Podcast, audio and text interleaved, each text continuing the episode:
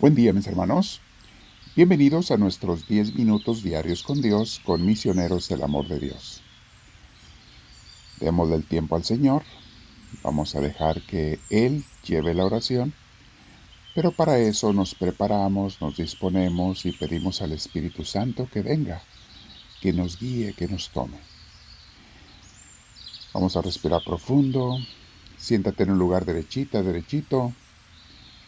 Permite que Dios comience a llenarte de su presencia y al respirar profundo, pero pausadamente varias veces, invitamos al Espíritu Santo a que entre hasta en el aire que respiramos. Y le decimos, Espíritu Divino, ven a mí, te lo pido. Lléname completamente de tu paz, de tu presencia, de tu cariño, de tu amor, porque sí me hace falta, Señor. Quiero sentir un poquito más tu amor si no lo he sentido últimamente, pero claro, si es tu voluntad. Entiendo que a veces, como parte de nuestra formación espiritual, no quieres que seamos egoístas y por eso no nos das muchos dulces en la oración, porque no quieres que te busquemos por interés. Lo entiendo, Señor. Tú me conoces mejor que yo mismo, así es que tú toma la decisión correcta, lo que tú sabes que es, Señor. Vamos a continuar, mis hermanos, para nuestra meditación con Dios, aprendiendo siempre algo de crecimiento espiritual, de formación humana. Todo eso es lo que Dios quiere, que crezcamos en todo ello, ¿verdad? Para llevarla mejor con Él, con los demás, con nosotros mismos, para ser personas más plenas, más completas y más felices. Es lo que Dios quiere de ti. Y vamos a obedecerlo. Dios quiere que seamos más felices, ¿por qué no? Es lo que más buscamos, nada más que en lugares equivocados. Aprendamos del Señor qué es lo que nos hace felices. El tema que estamos viendo, este mini curso, es sobre No estás solo. Y el título de hoy es eh, algo muy interesante, porque mucha gente se pregunta sobre esto. El título es así, ¿por qué a veces la gente me rechaza? ¿Y cómo hacer que me quieran más? Es el título de hoy. Mis hermanos, cuando nos sentimos rechazados o no queridos por alguien, es fácil culparlos a ellos. Decir, es que es una sangrona o un sangrón, es una persona egoísta, es un interesado, solo me busca por conveniencia. U otros cometen otro error, a veces indebidamente, se minimizan a sí mismos, se culpan a sí mismos diciendo cosas como, es que yo no valgo, es que no tengo belleza, es que soy pobre, es que de seguro me rechazan por mi edad avanzada, no soy inteligente, etcétera, etcétera. Mis hermanos, aunque a veces pueda haber algo de esto que mencionamos, la mayoría de las veces no es esa la razón. La verdad es que aunque a veces yo piense mal de los demás o de mí mismo, lo que más aleja a las personas queridas de nosotros no es ni mi apariencia, ni la falta de dinero, ni siempre es por culpa de ellos, muchas veces es por mi actitud. Nuestra actitud para con ellos es lo que aleja a la gente o los hace no querernos. Claro, también sabemos que hay mucho egoísmo en todo mundo, en nosotros y en todos, y que nos buscamos unos a otros por algún interés. Sí, sí hay de eso también. Pero nuestra actitud, mis hermanos, muchas veces espanta a la gente. Si somos egoístas y buscamos a los demás solo por interés, tarde o temprano ellos se darán cuenta y nos van a dejar. Los únicos que nos van a seguir el juego son los que también nos quieren por algún interés. O sea, nosotros los usamos a ellos y ellos a nosotros. Y esto solo mientras les demos eso que quieren de nosotros.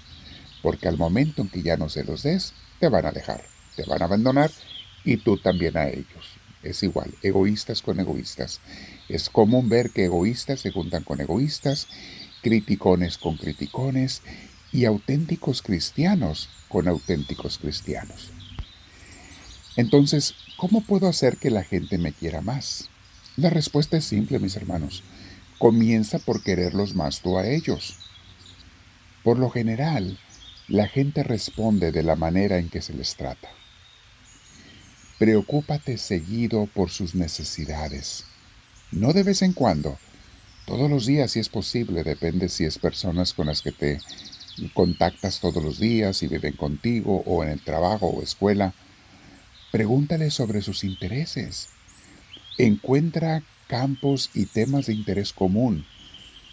Déjales platicar de lo que les interesa platicar a ellos, aunque a ti no te interese. Y este consejo es especialmente para los hombres, que somos más insensibles a esto que las mujeres. Déjales platicar a ellos, a ellas, de lo que les interesa, aunque a ti no te interese. Déjales que hablen de lo que últimamente les está dando gozo, alegría o de lo que les está afectando y causando conflicto y preocupación. Sé empático con las gentes, no egoísta con ellos, mis hermanos.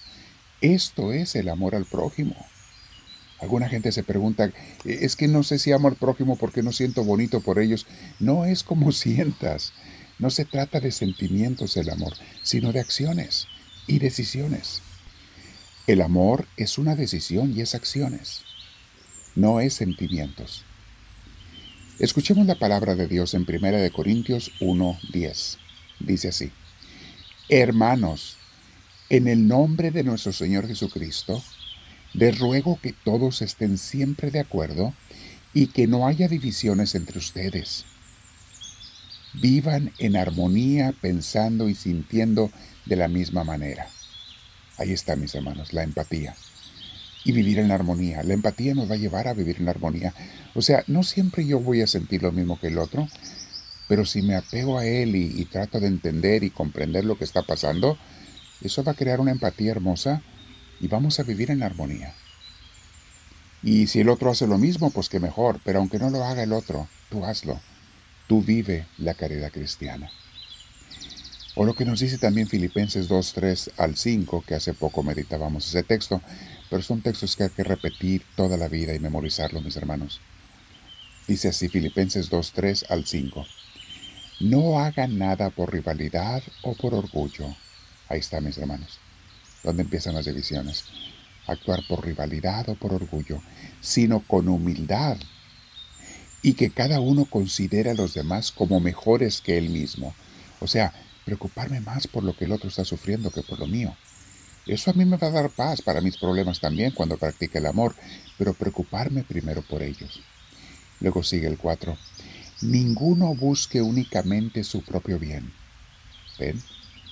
Sino también el bien de los demás. Tengan unos con otros la manera de pensar propia de quien está unido a Cristo Jesús. Otras traducciones dicen la manera de Cristo Jesús. O sea, piensen como Jesús, actúen como Jesús, que no vino a ser servido sino a servir, que no se preocupaba tanto de sí mismo sino de los demás. De esto está hablando aquí San Pablo, mis hermanos. Practicar el amor cristiano. Entonces, ante la pregunta, ¿por qué la gente no me quiere más? ¿O por qué a veces me rechazan?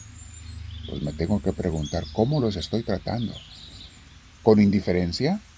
¿O estoy tratando de ser empático y preocuparme por ellos, tratarlos con amor? ¿Cómo los estoy tratando?